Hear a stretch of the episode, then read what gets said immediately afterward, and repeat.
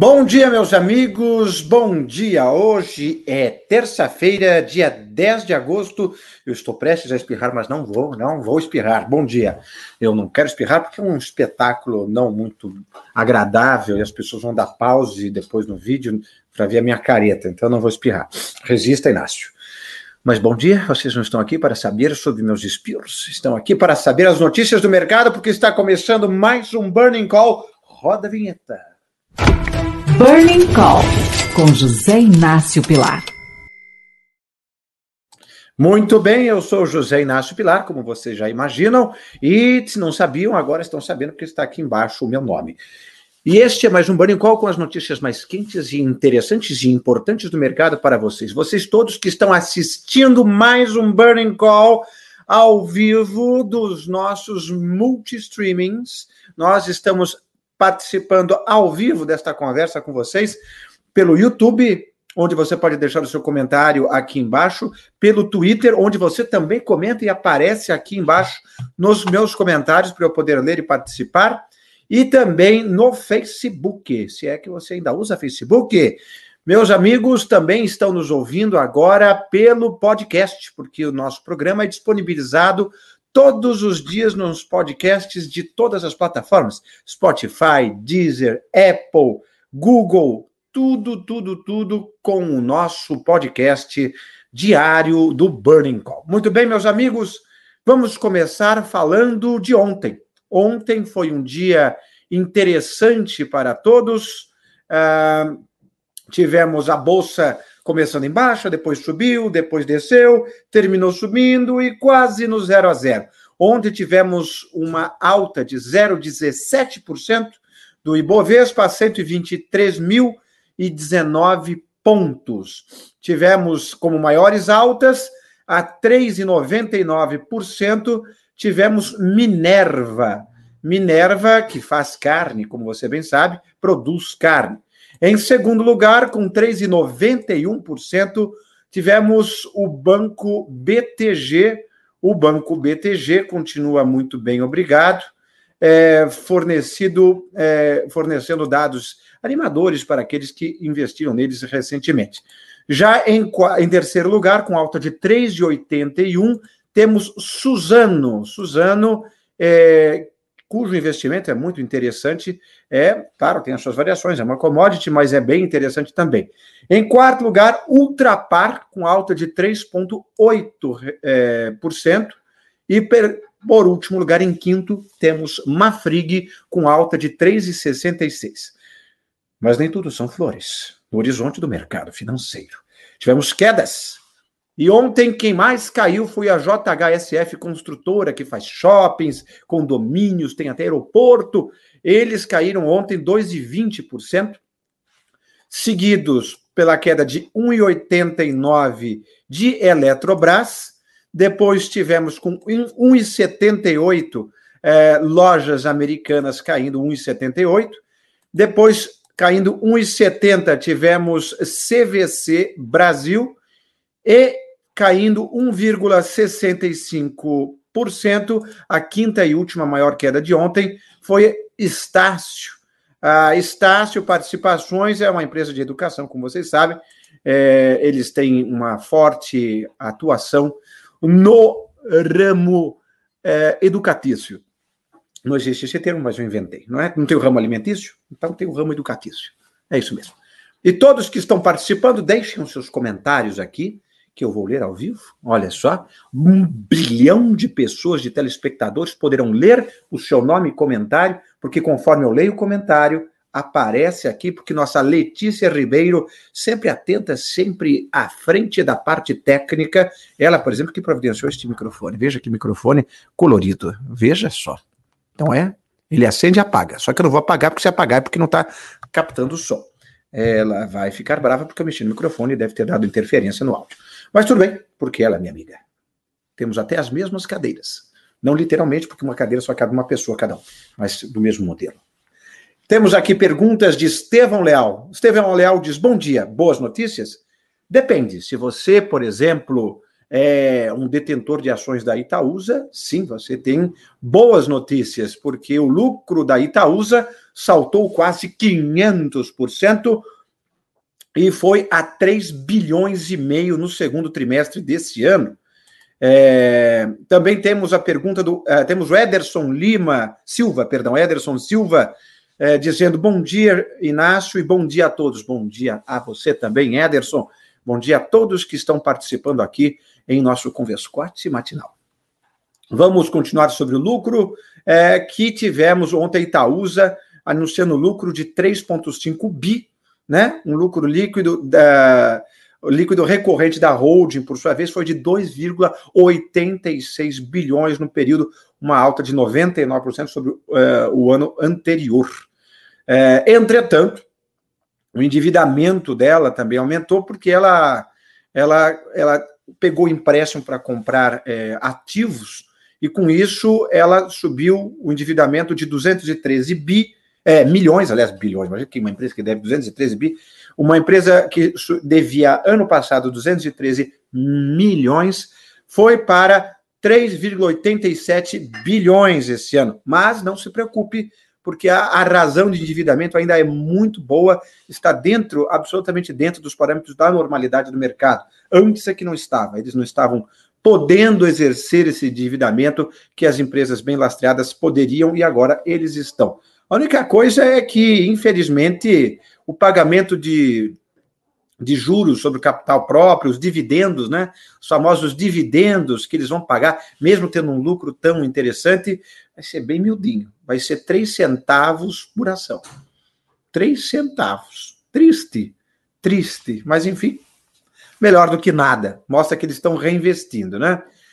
Outro número interessante que tivemos ontem é o lucro da Minerva.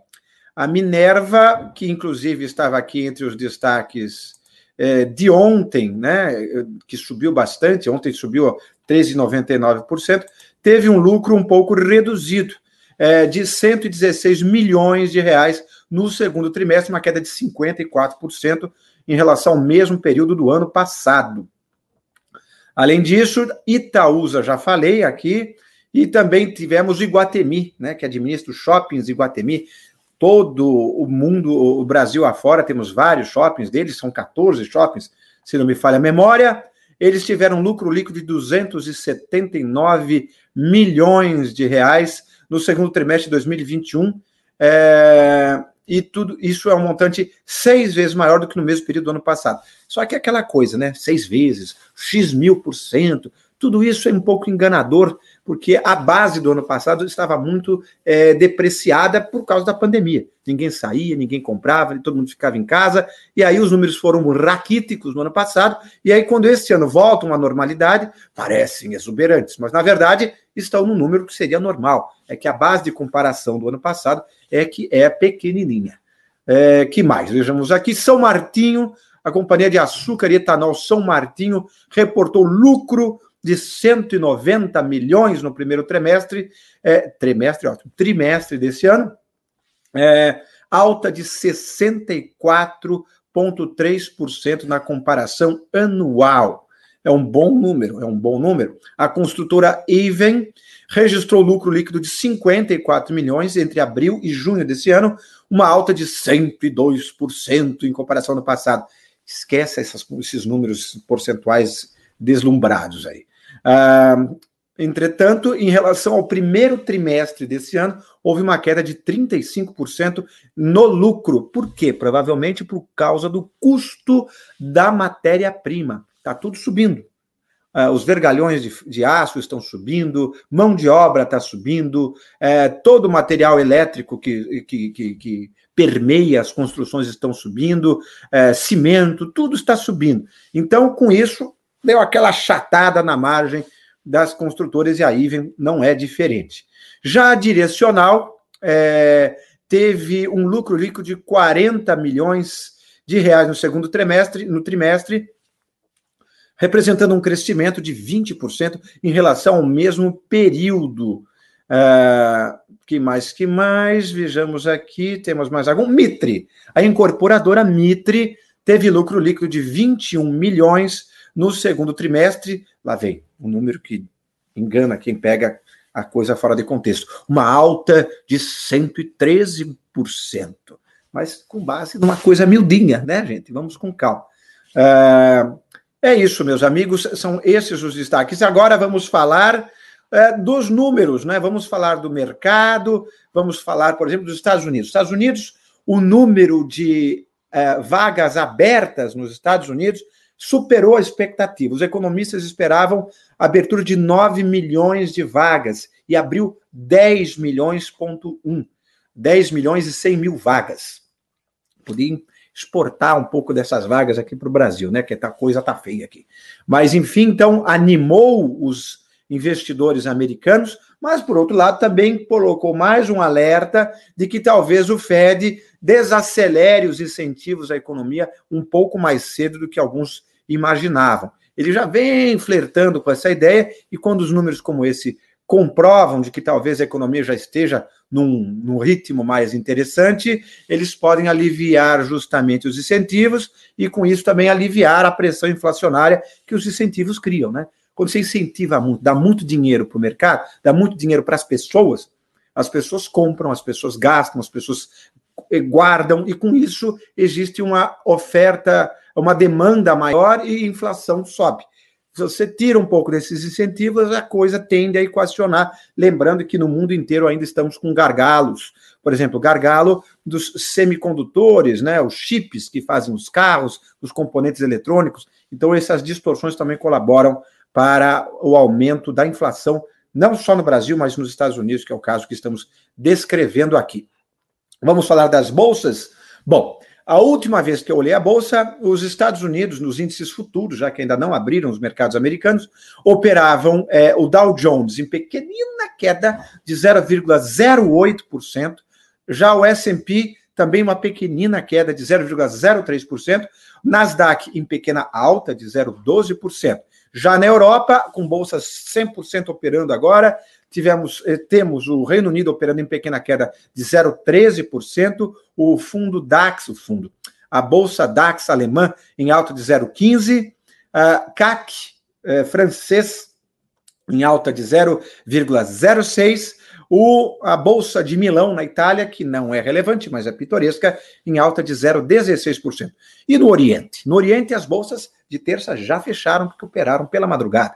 Então, o índice Nikkei japonês, que não abriu na segunda por conta do encerramento das Olimpíadas, dessa vez abriu e teve uma operação positiva, fechou em alta de 0,24%. Xangai fechou em alta mais expressiva, de alta de 1,01%. Uh, Hong Kong fechou em alta também relativamente expressiva, de 1,23%. Já COSP, que é a Coreia do Sul, em pequena queda de 0,53%. Lembrando que na Coreia do Sul a grande manchete é que o herdeiro da Samsung, Samsung, o mesmo que faz meu celular, é, vai ser liberado em, vai ser liberado na condicional. É, ele que foi preso por corrupção ativa é, e agora está sendo liberado é, em liberdade condicional. Enfim, esse foi um dos grandes nomes é, do mercado coreano nesta terça-feira. É, lembrando que Xangai, que Samsung, que Samsung é uma das marcas, então, se não a marca mais importante é, da Coreia do Sul. Coreia do Norte, né? É, não tem ninguém importante, porque não tem economia, praticamente, na Coreia do Norte. Vamos agora falar é, das Vamos falar da bolsa aqui. Eu tinha uma bolsa que eu tinha separado. Cadê a bolsa que eu separei? A bolsa, aqui está. Vamos falar das bolsas de. Vamos falar de Santiago do Chile? Vamos, Santiago do Chile está estável. Ontem fechou estável a 0,00. É como se fosse um grande 0 a 0. E foi, né? Literalmente, 0, 0, 0. Uh, o Merval argentino, não temos informação, uh, fechou a 66 mil pontos. Acho que o pessoal já desistiu de colocar informação aqui, que bom. Vejamos alguma outra aqui. A Bolsa de, de Madrid. Ontem fechou em queda de 0,9%, quer dizer, está operando agora em queda de 0,09%. Bom, é pitoresco, mas é irrelevante. Voltemos agora sobre os mais importantes commodities. Petróleo WTI, que tinha fechado em queda anteontem, hoje está em alta de 1,26, cotada a 67,32 dólares o barril. Já o petróleo Brent em alta de 0,93%, cotado a 69,7 dólares o barril. Bitcoin, alegria, alegria, chegou a fechar ontem, quer dizer, não fechou porque ficou operando o tempo inteiro, chegou a bater ontem a marca dos 46 mil dólares, hoje já caiu um pouquinho, mas ainda assim está acima dos 45 mil dólares, fazendo alegria de quem apostou na baixa e comprou. Já o minério de ferro uh, é negociado na bolsa Dalian, da China, a 131 dólares e 58 centavos, uma queda de 1,33%. Uh, que mais? Que mais, meus amigos? É basicamente isso. Vejamos o que as pessoas têm a dizer aqui no nosso chat. Fábio de Souza Ferreira diz: Bom dia, Inácio. Gostaria de uma entrevista que nos ajude a entender melhor o cenário mais provável das commodities no curto e no médio e longo prazo. Ótimo pedido, meu caro Fábio.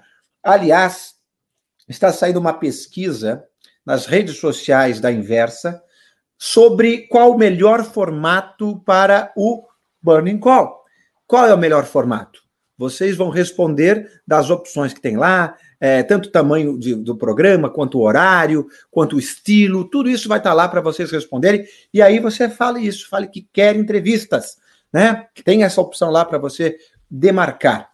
Mas eu também gostaria de convidar você, Fábio, o Ederson, o Estevão, o Carlos Alberto, que está aqui também no nosso chat, que conheça a Invi. A Invi é a nossa plataforma nova, 100% digital, de vídeos e vídeos de investimento, nós temos indicações de investimento, temos indicações, temos séries de entretenimento, temos também notícias. Invi News, ontem teve Invi News é, falando sobre justamente a venda dos Correios. Vamos colocar uma vinheta, é, uma vinheta não, vamos primeiro entre aqui, invi.com.vc e vamos colocar um trailer rapidinho, antes da gente voltar ao papo aqui. A gente volta, hein? Não vai embora. A gente vai assistir esse trailerzinho rapidinho, 20 segundinhos, e já voltamos para que você conheça melhor a Inf. Quatro anos e 500 mil leitores depois, a Inversa faz o maior lançamento da sua história. Vamos provar que o mundo dos investimentos pode ser divertido, leve e acessível, mas sem deixar de ser altamente lucrativo e recompensador para você e sua família. Saiba tudo em primeira mão. Pois essa é a nova plataforma Invi que você conhece aqui, invi.com.vc ou no QR Code que está aqui ao lado. Você que está ouvindo no podcast, eu acho que é mais difícil você usar o QR Code, mas de toda forma, o site é esse, invi.com.vc. É isso mesmo, está aqui reservadinho, esperando você para conhecer.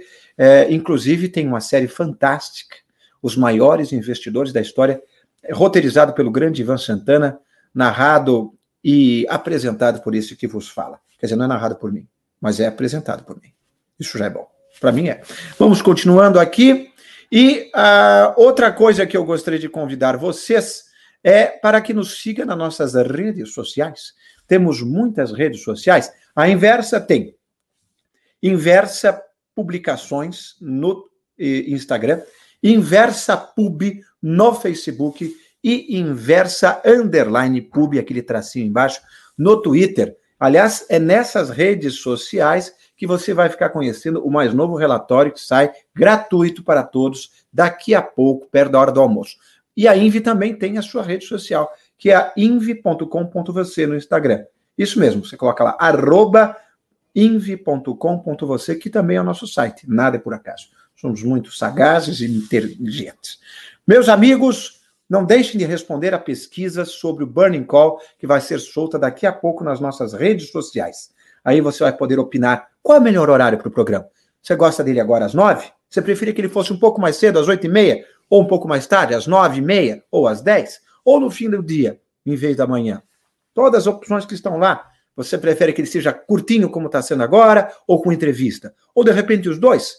Alguns dias com entrevista, alguns dias curtinho só com informação responda e aí vamos moldar o programa ao seu gosto. Seja você que está assistindo agora no Instagram, no Facebook, no Twitter ou no YouTube e também, claro, nos nossos podcasts. Meus amigos, tenham todos um ótimo dia e eu espero vocês amanhã, quarta-feira, dia 11 de agosto, aqui, eu e você, no Burning Call. Tchau!